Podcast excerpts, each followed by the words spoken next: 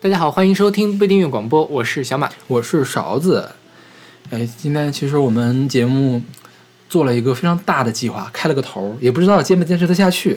我觉得挺难的，对先录一期试试吧。对我们之前其实本来想的是，呃，向大家介绍一些在流行音乐中用的古典乐。后来找了找，发现实在是作品太多了。对对，我们一期节目就有很多东西都选不上。然后呢，一期如果选不完，第二期再选呢，就会显得很没有主题，是是吧？就是就是乱讲了。所以我们就想，不如呢，我们找古典乐的时候按作曲家来找。啊、一开始呢就找了一个勺子比较熟悉的作曲家肖邦，我没有熟悉的作曲家，好吧？对，因为我呃勺子老师学过音乐，嗯，学过钢琴，对吧？对对对。但是我自己对乐器一窍不通，而且我之前很少听古典乐，OK，好。所以我对，也算是一个学习的过程吧。因为我是学钢琴的嘛，嗯然后肖邦的曲子，肖邦就是弹钢琴的人，对，基本上所有的作品都是钢琴，钢琴诗人。以钢琴为主的一个作曲家，所以我们就从肖邦来开始好了。嗯，对是肖邦你，我虽然你可能你听肖邦的歌比较少，但是肖邦这个人你应该很早就听过他的故事是吧？十一月的肖邦，因为你们的音乐课本上不会讲，我们不上音乐课，不是历史课本上，呃。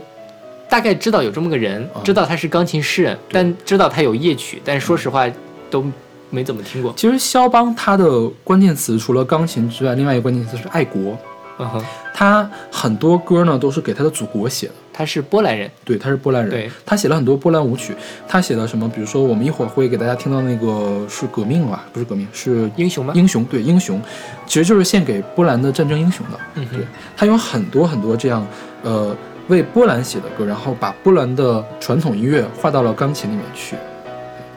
肖邦这个人，他的曲子其实是很难的，就是大部分曲子你是要有一定的技巧才能弹的，才能弹得好的。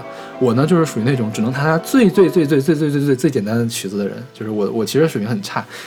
不过呢，肖邦这个人还有一个特点，就是说他是大家都管他叫钢琴诗人，他钢琴做得非常好。为什么没有人把李斯特叫钢琴诗人呢？李斯特的技巧也很高，因为李斯特是属于那种太炫技的人。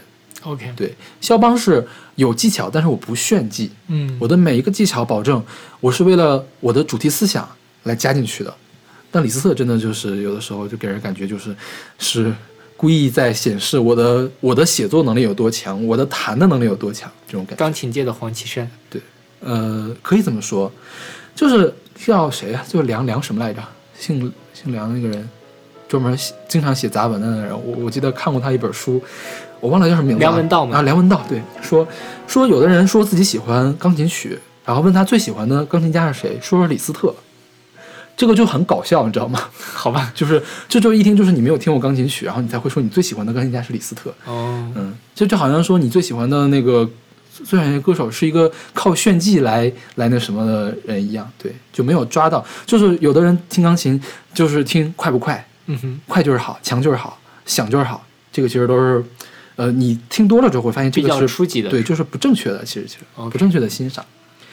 那好，那我们先从他的第一首曲子开始吧。我们现在给大家听到的是，呃，波利尼演奏的呃练习曲，呃作品十第三号，一个 E 大调的练习曲，叫《离别》。这个离别练习曲呢，是肖邦比较有名的练习曲之一。肖邦一共写过二十多首练习曲，两个作品就出了两本练习曲。嗯、最著名的应该是什么离别呀、黑剑、东风，还有革命。革命其实是最著名的那个，但是革命那个曲子特别特别的快，一般的流行音乐选不了的，OK，对你没法唱的。离别呢这首曲子，它跟肖邦其他练习曲都不一样，它很慢，它开头很慢，而且很优美。肖邦曾经就是自己评价自己的曲子哈，他说我写过最动听的旋律是离别练习曲。然后呢，当他的那个学生在弹这首曲子的时候，肖邦突然就是扬起了手，喊了一句 “Oh my fatherland”，就是其实也是为他的祖国写的。我的祖国，对的，我的祖国，对。然后这个也是呃，在流行乐界被用的最多的肖邦的曲子。其实我当时给小马找了大概有五六首，是对，今天我们选了三三首，三首，对。那我们先听一下肖邦的这首《离别练习曲》好了。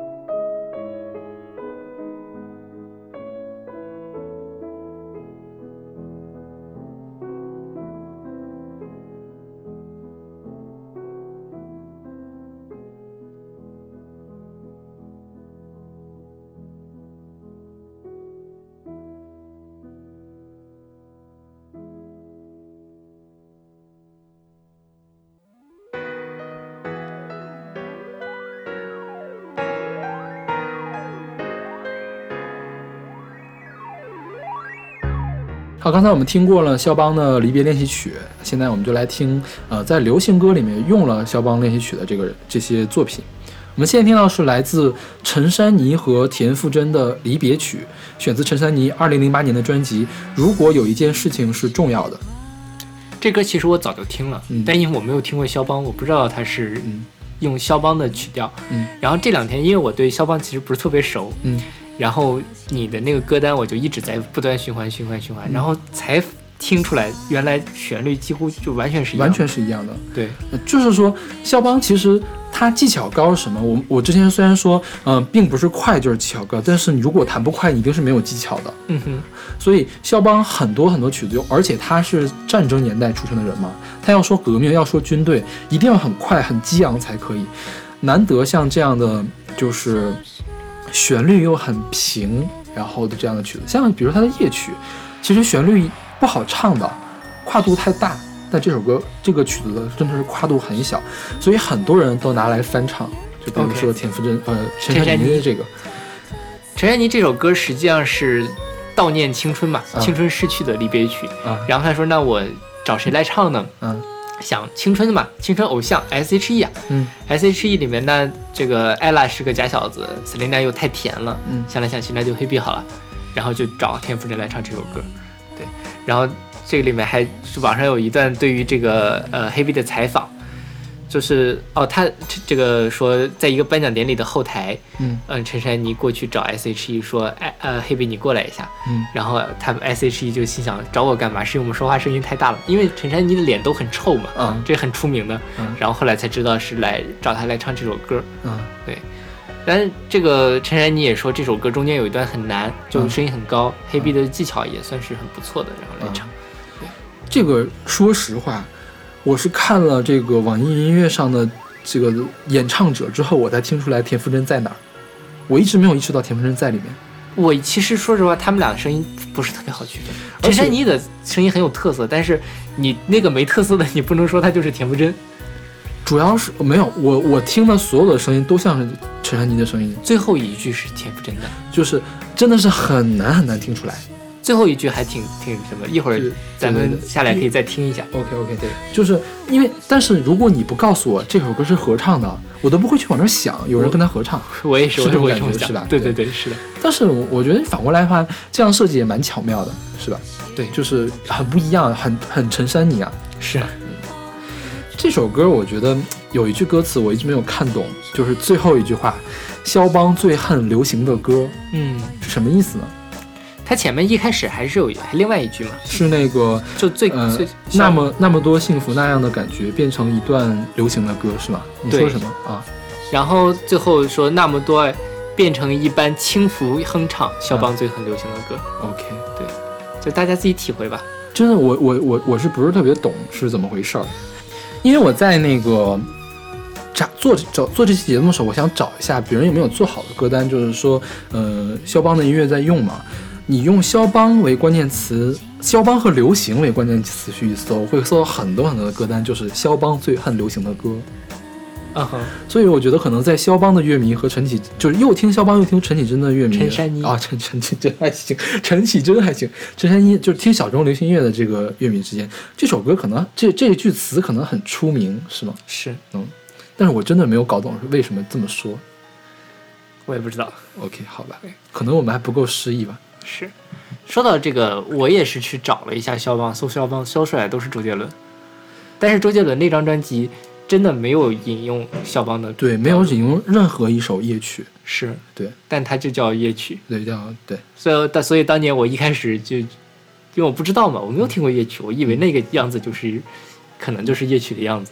好吧。所以周杰伦还是误导了一票像我们这样不懂古典音乐的流行音乐迷，所以你听了肖邦之后，你觉得肖邦有很好听吗是很好听，而且我觉得真是越听越好听。？OK，我最近在就是听的很多嘛，嗯有的歌循有的曲子循环好几遍，就脑海里面会浮现出来那个样子。而且你其实，我觉得古典音乐真的是有一些门槛，当你跨过了这个门槛，就是你对它稍微熟悉一点之后，你才能够感觉到它在讲什么东西，并不是那么特别好理解，但它有很多深层次的东西可以挖掘。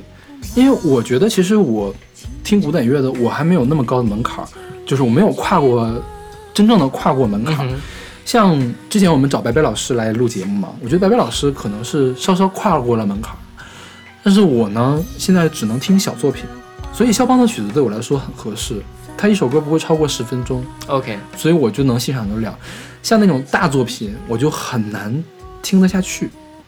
这还是需要慢慢的学习。OK，那好，那我们来听这首来自陈珊妮和田馥甄的《离别曲》。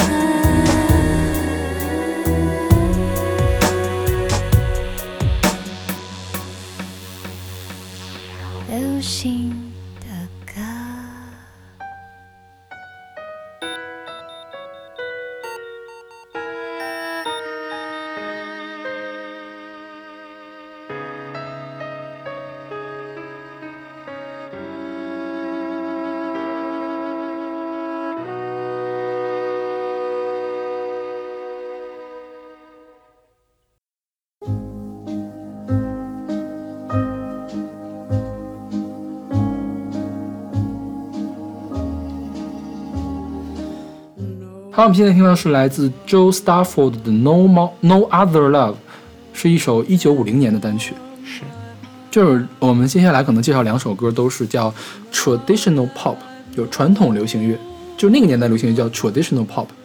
就现在听起来非常复古了。对，嗯，但是你听这个歌，他唱的很优美，是，就真的是唱了离别的感觉。你看《No Other Love》选的，他唱的应该是，嗯，一首情歌是吧？而且还是那种得不到对方的情歌。你有看歌词吗？我没有看。嗯，就说再没有其他的爱能温暖我的心，因为我已经知道你必见的温柔。再没有其他的爱比我在你身上寻找到的满足更甜蜜，哎，这歌词写得还真不错。是的？嗯，然后这歌其实也算是一个撒狗粮的歌，啊就是它的呃作曲，虽然它是用引用的肖邦的这个离别曲，离别曲对，但其实还是有编配啊之类的嘛。这作曲是这个呃 Joe Stafford 的老公，叫 Paul Weston，是也是个钢琴家。对对，嗯，这个歌啊，这个作曲不是他，我想啊，作作曲作曲就是他，作曲就是他。然后最开始唱不是这个人唱的，哦，是一个法国的一个歌手演员叫 Tino Rossi。我听过他唱的那个法语版的 Jingle Bell，嗯哼，叫 Will 什么 Will Want，反正也也挺奇怪的那种。嗯反正那个年代的歌，现在听起来都是有一些怪怪的。然后这首歌还登上过 Billboard 的第八名，是一九五零年的 Billboard。OK，然后我就想，哎，Billboard 居然有那个时候可能刚开始，四几年才开始的，然后我查了一下 Billboard 的最开始是一八九四年，不是那个一八九四年的榜是，对，排行榜是那个四几年年才开始有的，对。一开始是杂志是吗？一开现在也是杂志，现在有杂志网站。一开始是只排前四十，嗯，现在是单曲排到一百。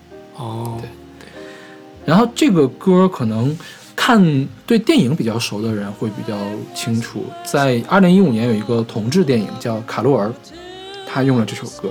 啊，所以网易云音乐下面其实大部分都是关于这个电影的评论。哦，这样是吧？是。那好，那我们来听这首来自 Joe Stafford 的《No Other Love》。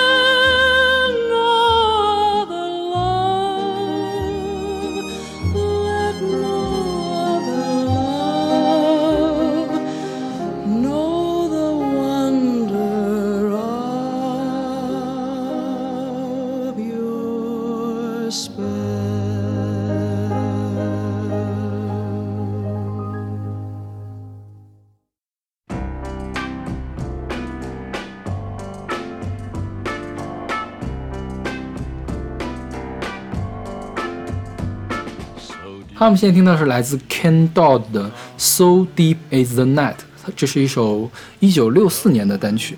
也是蛮老的。对，嗯，这个歌听的感觉好像跟刚才那个不太一样。刚才那个真的是小提琴一拉，有点特别柔情似水，是吧？是，这歌就稍微活泼一点点。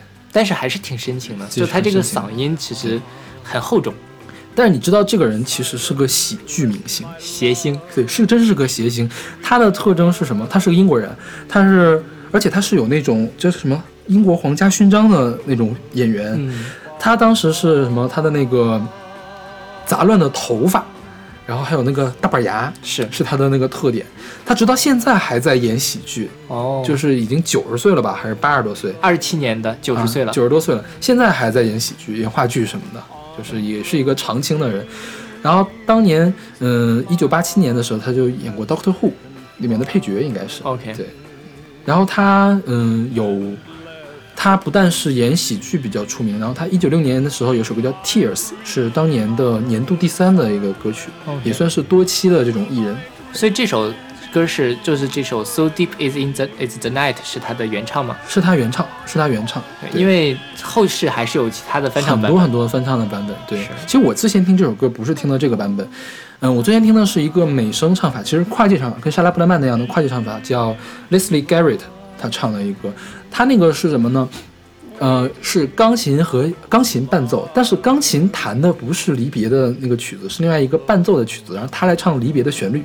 OK，对，然后当时就觉得很好听。其实我我听那个，因为我高中的时候没有机会去听肖邦的全集什么的嘛，但是我高中买了那本 CD，就是一个合集的 CD，我当时就觉得这个曲子写的实在是太好了。我最开始听陈珊妮的时候，我也觉得陈珊妮那个曲子写的太好了，然后后来才发现原来是肖邦写的曲子，怪不得这么好。是是，然后这个歌你听它会有一些比较轻巧的，但是还是那种饱含深情的来唱，是吧？听那个 Leslie Garrett 那个版本呢，就是很惆怅的感觉，OK，就跟刚才那首歌比刚才那个还要惆怅，就是哦比刚才那个还要悲情一些的感觉。对，就大家都可以试一下。对，我觉得这歌算是哀而不伤。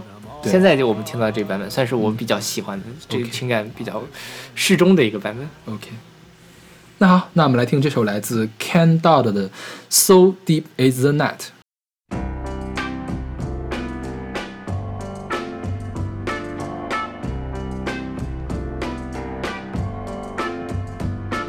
So deep is the night,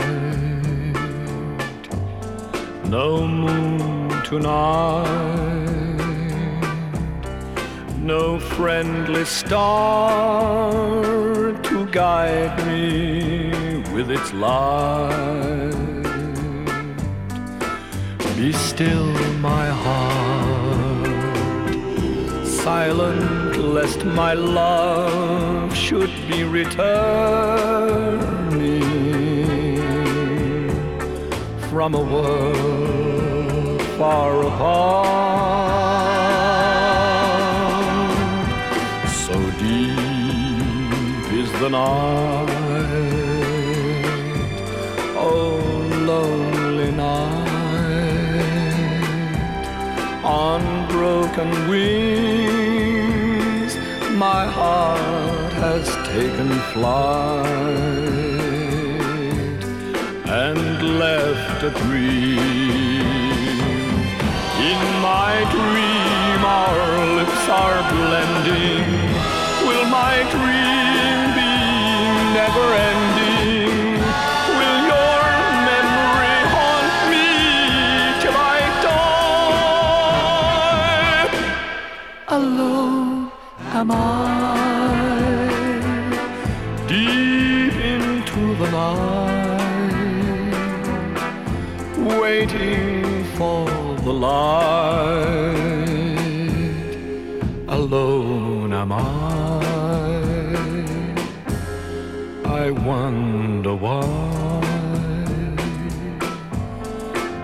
is the night.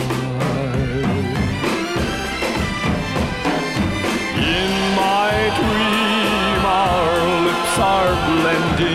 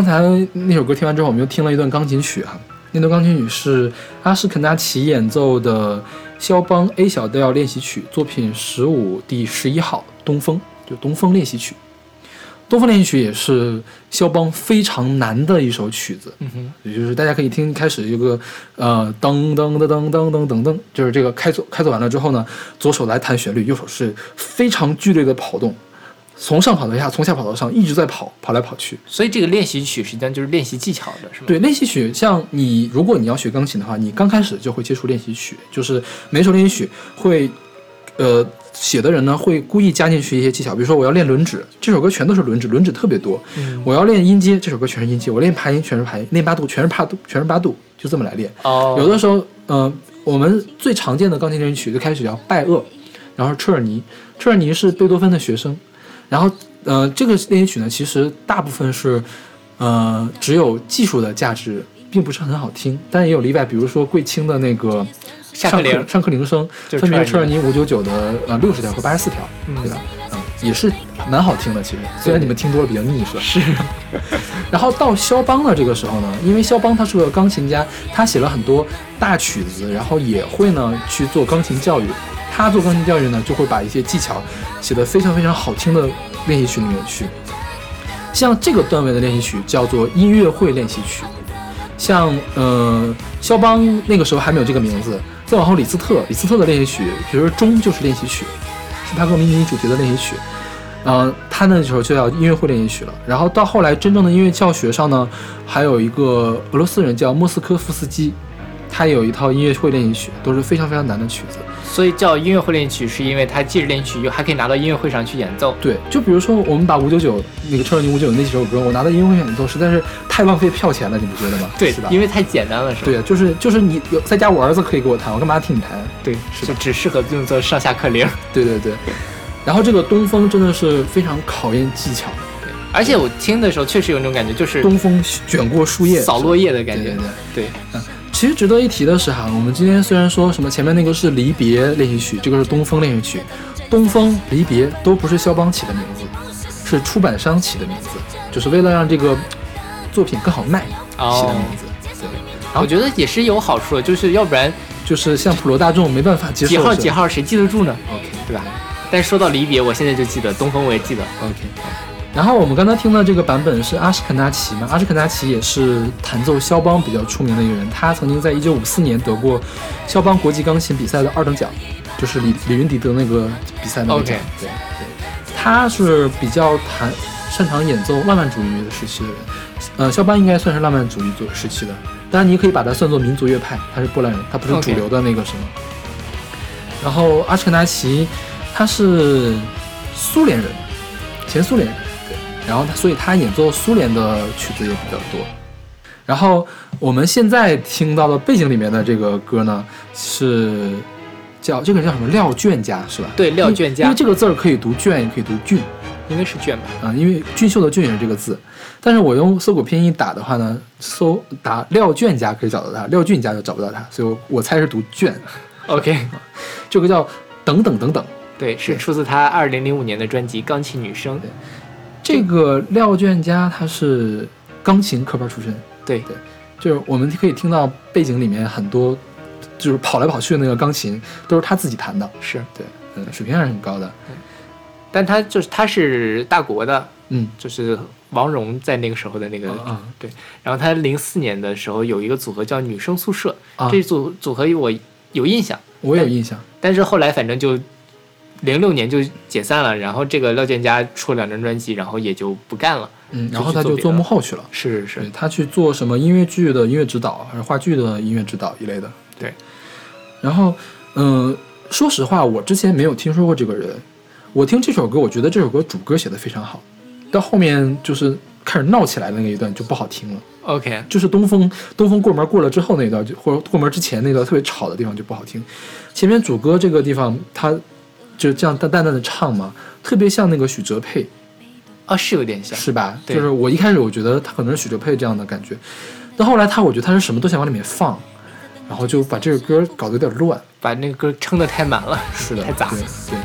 然后，其实他这个东风插到那个地方倒是蛮合适的，就是刚好能配合他这个激荡中间非常非常激荡的那个感情。嗯，东风就是这种东风扫落叶嘛，一阵风刮过去，又一阵风刮过去，你就可以看到这个情景的感觉。然后这首等等等等，最后还引了一段贝多芬的命运交响曲。这个廖健佳说他自己这个歌其实就是启发，就是贝多芬的命运。啊，贝多芬的命运不是有一个噔噔噔噔，对，就是他这个噔噔噔噔。哦，原来是这样呀，对好吧，然后他其实主要的是呃等等等等，然后后面的贝多芬的命运也是专门找人来演演奏的。对对对，所以我一开始因为我对肖邦其实没有很熟，我听了半天没有听到来东风在哪，好吧，听了好几遍才终于找到了。好吧，对，所以贝多芬那期我们还可以选他，贝多芬应该有的有的是人可以选吧那？倒也是是吧是。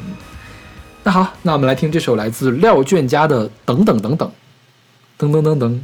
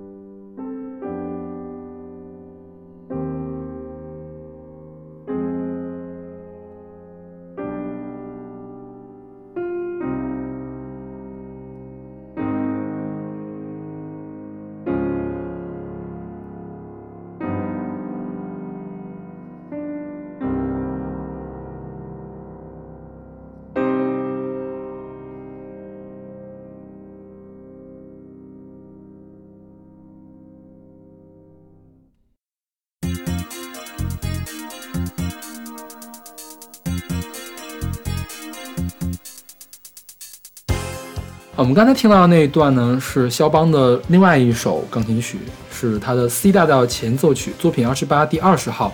呃呃，后来出版商给他写的名字叫《葬礼进行曲》。是对前奏曲是什么呢？前奏曲其实是这样，之前音乐会上要开演嘛，大家要暖个场，暖个场。现在怎么办？现在唱歌的时候暖场找暖场歌手啊。对，当时怎么办？当时写个小曲子叫前奏曲，先热一下场子。对，先热场的曲子。然后呢，后来到巴赫的时候呢，就巴赫会专门的去写前奏曲，但是前奏曲呢是一个套曲的开场，其实也是暖场用的。嗯，巴赫有非常著名的前二十四大小调的前奏和前奏曲和赋格，赋格就是那种特别工整的，呃用作曲法则来做出来的曲子。前奏曲呢就比较快，比较炫技，比较华丽。最出名的是那个 C 大调前奏曲，就是《圣母颂》里面用到的那一段。之前苏打绿那首歌，那我们之前讲哪首歌来着？也用过那个前奏曲。当然我们讲巴赫的时候再说。然后到肖邦这个时候，前奏曲呢就可以单独的拿出来做了。肖邦写了，呃，也是给每个大小调都写了两首前奏曲，但是后面没有加其他的东西。嗯哼，然后呢，他的前奏曲呢写的很随意，结构不工整，但是很好听。比较有名的就是，呃，我们今天没有选的有一个叫《雨滴》前奏曲，也经常出现。然后这个葬礼前奏曲呢，肖邦说，我死了之后，我的葬礼上要放。所以被叫做葬礼进行曲。就是他要求他的葬礼上，呃，放莫扎特的安魂曲和并演奏他自己的这个葬礼前奏曲。对，说起来，肖邦去世的时候，还有一件事，就是因为安魂曲是女性来唱的，当时波兰的教堂呢不允许女性歌手进入，所以他的葬礼推迟了两周才举行。然后最后的解决办法就是拿一个黑幕把女性罩起来，嗯，然后再在帘子后面唱在。帘子后面唱歌。然后刚才我们听到这个是李云迪演唱，李云迪应该很出名了，是吧？是对。李关于李云迪的技巧，我觉得我还是没有水平评价的，我不懂，我我听不太出来。只要只要他不是忘词儿了，那就是忘了忘了怎么弹了那种，李云迪之前不是有过一两次车祸吗？就超大的演奏事故，只要不是那种事故，我其实听不太出来他演奏的好不好。然后我建议呢，所有没有专门去深入的学过钢琴表演的人，不要去随便的评价这些人到底弹的好不好。嗯，对，你可以说你喜欢，你不喜欢，但是你不要说弹的是垃圾还是不是垃圾，你是没有办法评价的。就是这个跟流行歌曲还不一样，因为流行歌我们听得多，即便我们不会唱，大概也能说出来个，而且有点意思，而且是这样，因为流行歌其实它的门槛是比古典乐要低的，低很多。就是很多人都不懂古典乐是怎样一个构架。就比如说，肖邦写完了这个曲子之后，古典乐的作曲并没有完。古典乐的作曲在什么时候完呢？钢琴家弹奏之后才完。钢琴家是有权利去改谱的。嗯哼，但是呢，我们的流行音乐就是全套下来，这个歌手唱出来这个，才就是完整的作品。这是有了录音室，因为对对对，其实肖邦每一个人演奏的肖邦都是不一样的。今天我们选择的每一个就是肖邦的曲子，都来自不同的表演艺术家。其实我是有精心去挑过的，嗯就是大家就可以为大家介绍一下谁肖邦弹的比较好，是吧？嗯。然后我们现在说这首流行歌吧，这首歌叫做《Could It Be Magic》，呃，是 Take That 演唱的。Take That 在国语的翻译叫接招合唱团。很土，这 就是 take that 嘛，接着嘛，接着 OK 回来的。你也没什么好翻译，你说怎么翻译啊？是然后这首歌选的他一九九二年的专辑叫《Take That and Party》。对，其实这首歌的原唱呢不是 Take That，是叫 Barry Manilow。嗯哼，Barry Manilow 呢，我最开始认识是看一个阿瑞斯塔公司他们那个呃庆祝演出，他是阿瑞斯塔公司的第一个呃叫什么呢捧红的流行歌手。他在七十年代的时候很火，就是很多那种叫流行叫什么成人流行的那种冠军冠军单曲。然后其实他影响了很多的后来的成人流行的乐手，他给人的感觉是那种风度翩翩的公子哥，就唱起歌来很轻巧。然后这个 Could It Be Magic 其实他唱的也蛮轻轻巧的。后来呢，嗯、谁翻唱了？那个 Donna Summer 翻唱了，给改编成 disco 的版本。就现在这个样子。对，就是现在这个版本。其实 Take That 我觉得是借鉴了 Donna Summer 的那个版本。对我觉得我我我不不敢想象，就是肖邦听到他的葬礼进行曲被人改成了 disco 会，因为说实话，我听了这个就完全听不到葬礼的感觉啊，但是但是你还是能找到他原来的旋律的，是是能找到旋律的，对，这就很奇怪。嗯，但我觉得这件事情可以这么看，就比如说我们的流行音乐，我写了一个旋律，写了一个歌词，基本上已经限定住了这歌只能在什么场合下用，对，是吧？古典乐不一样，古典乐是你可以去拿到不同的场合去用的，你在什么场合用它就有什么含义。而且古典乐的，我觉得解可解释的空间非常的大，对。因为它，你就像你刚才说的，其实肖呃肖邦生前都没有给它起名字，对，对，那其实说实话，如果我不看这个名字，我一只有极少数像东风那种意象特别明显的，我能大概说出来是个什么意思。像葬礼这个，可能就体会不太到它。对，因为我段位也比较初级嘛。嗯，那其实后世对它的解释的空间就非常的大。对。其实葬礼这个曲子还有另外一个名字叫和弦和弦前奏曲，嗯因为它所有的音都是和弦，哦。叫哦和弦前奏，就很浅浅显，也未必是葬礼。，OK，嗯。是，嗯。嗯所以我觉得这也是古典乐的魅力，就它可解释的空间大，然后你可以很很多变，对对对你怎么把它变成什么样都可以，是是吧？是。那好，那我们来听这首来自 Take That 的 Could It Be Magic。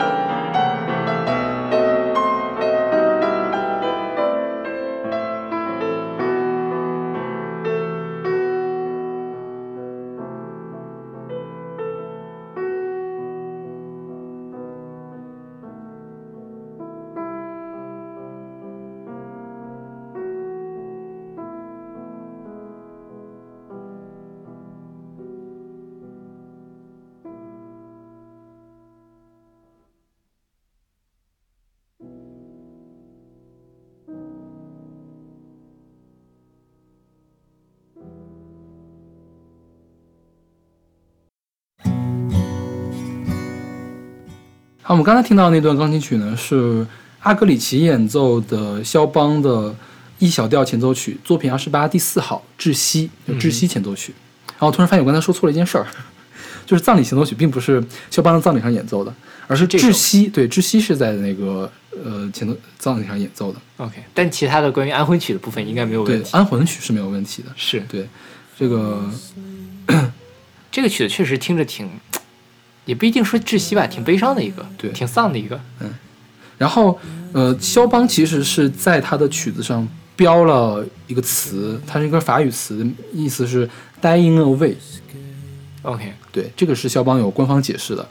然后我们现在说一下阿格里奇好了，阿格里奇是一个女钢琴家，刚才我们介绍都是男钢琴家嘛，但是阿格里奇作为女钢琴，她却有男钢琴家的这个力量，就她力量非常的强。阿格里奇是以他的速度见长的，所以我觉得可能我们今天选这歌选的不太合适，就是不应该选一首这么慢的阿格里奇对，。这歌其实一点体现不出来的速度的对对对优势。对，阿格里奇也是一九六五年在第七届的肖邦钢琴比赛中获得了一等奖。对，哦他也是肖邦钢琴赛出来的，他也是以肖邦见长。然后，嗯，那这个是在葬礼上来表现的嘛，就是很丧的一首歌，很丧的一个曲子。是然后我们现在听到的这首流行作品呢，呃，逼格其实也很高，是 Radiohead 的作品，电台司令。嗯，它叫 Exit Music for a Fame for a Film，选择他们一九九七年那张特别著名的专辑叫 OK OK Computer。这歌听起来也挺丧。对，这个是罗密欧与朱丽叶的电影的片尾曲。对，它这个叫什么《罗密欧与朱丽叶后现代激情片》，就它是相当于是把罗密欧与朱丽叶的故事时代给对，改到了现代。对，然后他们两个家族呢，是因为是商业商业上的纠纷，然后而且也是世仇，对对是吧？对然后它这个电影的特点好像是说，基本上全台词都是照搬的莎士比亚的台词，是吗？嗯、对是小李子主演的。对，也是很大获成功的一个，票房也很高。对，因为我没有，我之前没有听过这首歌，我我真的必须跟大家承认，就是我听英伦摇滚特别的少。这个其实这个 Radiohead 是逼格高于我听的音乐之上的对吧 OK 是啊。然后这个电影我之前听过他的另外一首歌，是叫呃 Crash Number One，也是一个非常实验性的一个音乐。我觉得这个电影里面就因为这个电影很实验，是吧？是是是是吧？很实验。他呢找来的音乐也很实验。这个 exit music 真的就是退场的音乐，就是片尾曲的意思。嗯就是你看他非常直白，把片尾曲就当做了那什么。对嗯大家听这首歌，其实可能跟刚才的那个窒息前奏曲并不是那么的相像，就是因为 Radiohead 在写的时候呢，说我受到了他的启发，但并不是完全照搬的。OK，对，还是能多少能听出来一些。对对对对。Radiohead 我们需要跟大家介绍一下吗？太出名了，就对 Radiohead 就是就是我觉得，但凡听过欧美音乐的人都应该知道有这个人吧？高山仰止的那种人。对，就是至少也会听过 Creep 是吧？是是是，Creep 实在太出名了，对。然后这本 OP Computer 我觉得也是他们的巅峰之作。是应该也是 Radiohead 的封神的一张专辑吧？对对对对对，就是每一首歌都很棒。OK，那我们来听这首来自 Radiohead 的 Exit Music for Film。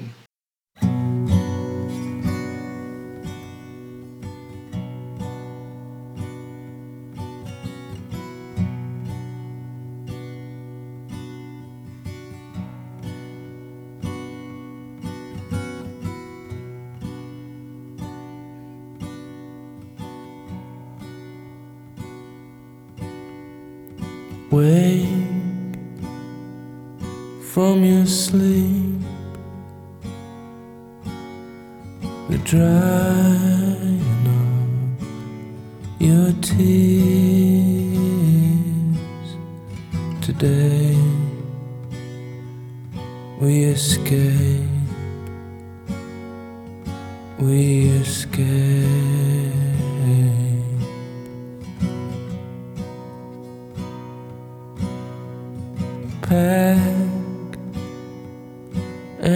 绝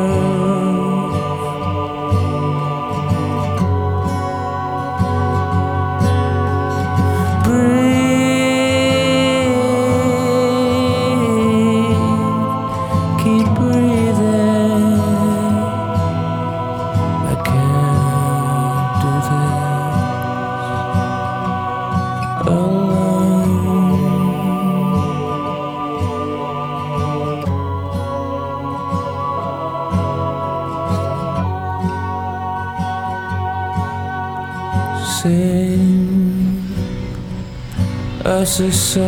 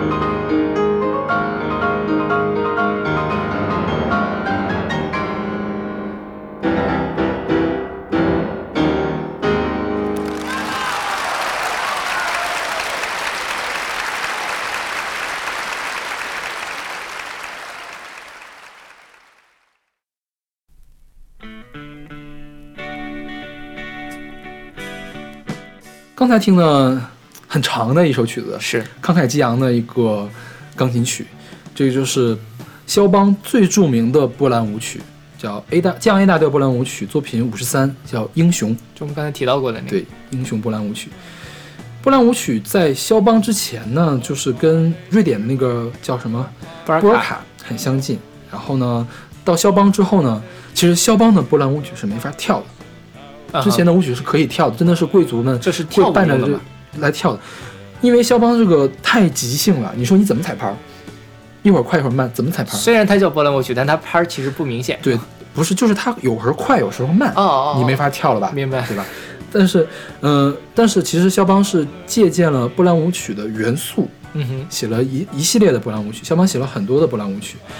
然后刚才演奏者呢是鲁宾斯坦，鲁宾斯坦也是，我觉得是演奏肖邦演奏的最好的人啊。但是我听不出来，就是大家这么说的。对，鲁宾斯坦很早就去世了，一九八二年就去世了。对。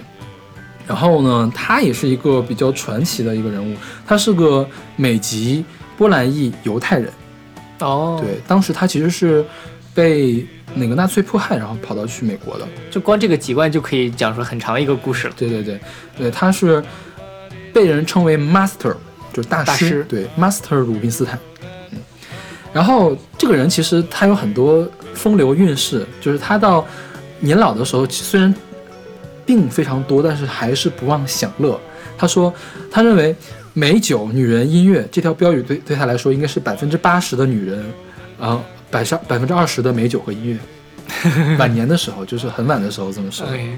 风流老头儿，然后我们现在听到的这个流行乐的作品呢，也是一个逼格非常高的作品，是大门乐队 The Doors 的，叫 Hyacinth House，就是风信子房间，选自他们一九七一年的一专辑 L.A. Woman，这个也是那个 Jim Morrison 的最后一本专辑。因为他出了不久他就去世了。对，然后这个歌呢，呃，它的旋律没有用刚才《英雄波兰舞曲》，它中间有一段那个电风琴的演奏，啊哈，是用的波兰舞曲的旋律。这个歌呃叫风信子的房间嘛。风信子是怎么回事呢？风信子它这个花呢是在希腊神话中传说有一个人叫雅辛托斯，雅辛托斯是个美少年，阿波罗很喜欢他，结果呢，呃，风神叫呃泽费洛斯呢就很嫉妒这个美少年，他就呢设计让阿波罗在一个一场制别制铁品的比赛中呢，把这个雅辛托斯给砸死了。嗯哼，然后就在就阿波罗就非常的伤心，所以在雅辛托斯的血迹中就长出了风信子。对，所以这是风信子是一个含有死亡意象的一一个花。所以之所以风信子是因为风神嫉妒他，经常会把他吹跑，是吧？这好像是中文的，跟这个没什么关系吧？哦，所以风信子是什么呀？风信子就是一种花嘛。哦哦，哦好吧，嗯那是我想多了。OK，然后嗯、因为当时 Morrison 的状态好像是已经不是特别好了，对，因为他吸毒是吧？对，而且你看他这个歌词写的也是很丧的，说我需要一个新朋友，他绝不会打搅我。那就是就是我觉得他可能心理状态也不是特别好。嗯，其实他最后去世呢，是被发也是发现在一个宾馆里面，二十七岁就去世了。二十七俱乐部他是二十七俱俱乐部里面的，因为没有进行尸检，所以死因不确定。嗯但是大家都说很可能是海洛因吸食过量去世。嗯，也有人觉得他是自杀的嘛。嗯，对，就是那个时候他心理状态不好，就是你看，其实这首歌可以暗示他的死亡，对，是吧？是，包括他是死在一个浴缸里。对，而且他这首歌说了，我看到浴室收拾干净，我想肯定有人要来。这个歌词是 Jim Morrison 写的，是，对吧？所以就歌迷就认为这首歌印证了他之后的死亡。然后，嗯、t h e Doors 虽然你想 J Jim Morrison 一共二十七岁就去世了，所以 The Doors 一共也就七八年的时间，但是 The Doors 在美国的，就是欧美的这个呃摇滚乐史上的地位是很高的，很多很多人都受到了他们的影响。是对，他跟地下丝绒应该是齐名的，在当时。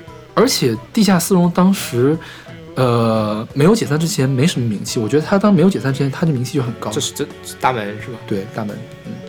但是我觉得他他这个改编用了这个革命的这个曲调，其实就挺晦涩的，挺难理解。不知道为他们为什么会用革命这个曲调，就是中间那段风琴的插奏。就是觉得自己是为了这种理想或者是怎么样，自己是个英雄或者怎么样，这大家自己理解吧。每个人都会有自己的想法。OK 是 OK，那我们来听这首来自大门乐队的《Harrison's House》。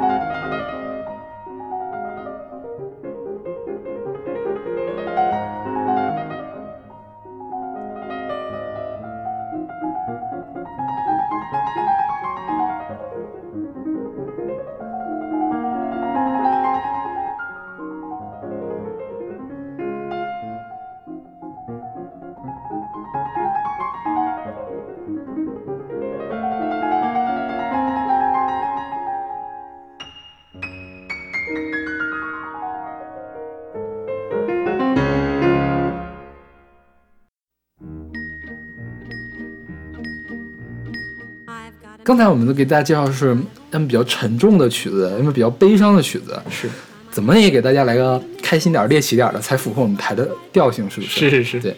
刚才我们听的那段呢是郎朗演奏的，郎朗应该不用介绍了，是吧？是，啊，那个曲子呢是肖邦的降 D 大调圆舞曲，也叫小狗，小狗圆舞曲，就特别像小狗在那转来转去嘛。他是说是这个肖邦给肖邦的情人的小狗写的，说这个小狗经常会呃咬着自己的尾巴跑，啊，所以就唱了这样一就写了这样一个曲子，而且它是分成了三段，嗯一开始追追着累了，嗯然后歇好了之后又开始追，又回到了第一部分。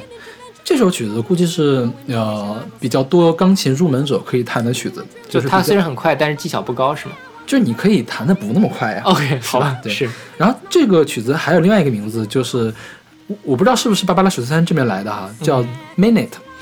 Minute 是分钟嘛，被误传为分钟，其实它的原文是一个德是叫 minute，叫小的嗯小圆舞曲，叫小哦圆舞曲。然后呢，后来就被误传为一分钟圆舞曲，是就如果你弹得快，一分钟是可以弹完的。然后，嗯，我们现在听到的这首歌是芭芭拉史翠珊演唱的《The Minute Waltz》嘛，就是一九六零年的一本专辑叫《Color the Color Me Barbara》。对，芭芭拉呃史翠珊也是很出名的一个人了。芭芭拉史翠珊是是不是史上第一个全什么奖都获过的人？唯一一个同时拥有奥斯卡奖、托尼奖、格莱美奖、艾美奖、金球奖的艺人，哇，对因为他出道就拿了奥斯卡奖，出道就拿了格莱美奖。是对，而且是常青树，现在大概每两年出一本专辑，出名必被格莱美提名，就哇是 traditional traditional pop。哦，就专门格雷美奖有这样一个分类，对对对对，哦，因为你想，现在唱 traditional pop 的人唱的好的也不是很多。对对对，他出道，他他现在经常愿意玩什么？就是他找来一堆朋友，嗯，出 duets，嗯，就是合唱，就是他他那个大拼盘啊，就是就是欧美乐坛有地位的人都能请得到那种感觉。好吧，对，这首歌的歌词我不知道你有没有看过，看了，就是说啊，我只有一分钟了，我还有三十秒，我还有三十秒，我还有三十秒就要唱了，怎么办呀、对对对，这 但其实他唱了两分钟，是是吧？嗯还挺挺好玩的一个歌，但说实话不好听，我觉就是不够好，听，还挺是吧？猎奇的就是就是猎奇嘛，就是有趣，有趣大于好听。对。那好，那今天我们介绍了几首就是肖邦的钢琴曲改编的流行音乐，是就是一查还真的挺多的，对就发现还挺多。大家有兴趣的话，其实可以关注一下这方面的东西。我觉得，呃，既有助于你听流行音乐，有助于你听古典音乐。我反正是准备了这期节目之后，稍微的听了很多，可能比我前几年听的流行古典音乐作品都要多了。OK，对，对还是挺，我觉得古典音乐就是你一开始听不进去，很正常，但是一旦你听进去了，觉得这里面学问很多，然后可以去了解，可以去琢磨的东西还是很多的。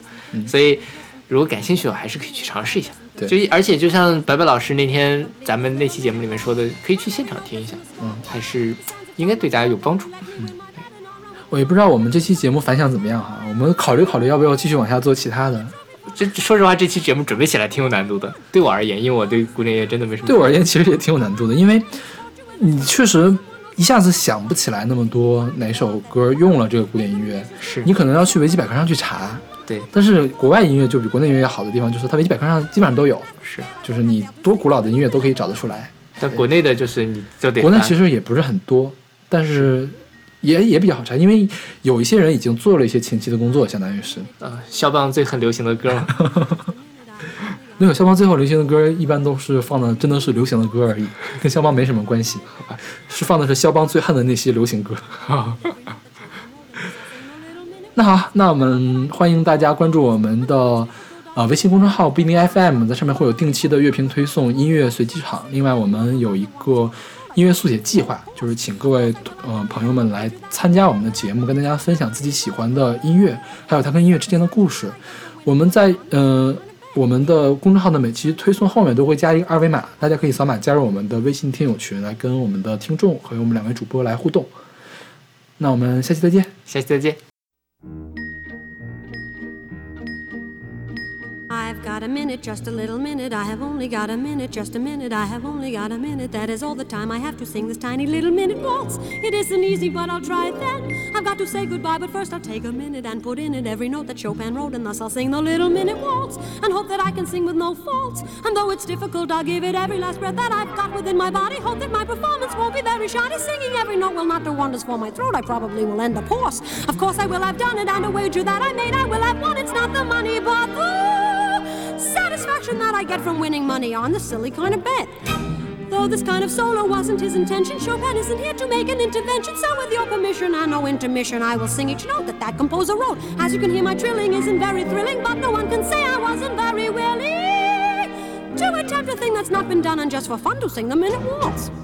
As I sing, the seconds fly all too soon. The minute waltzes by, and now I ask Halfway through the tune, and I'm falling far behind. I have less than 30 seconds, less than 30 seconds, less than 30, less than half a minute. I have less than 30 seconds, I have less than half a minute to complete this little minute.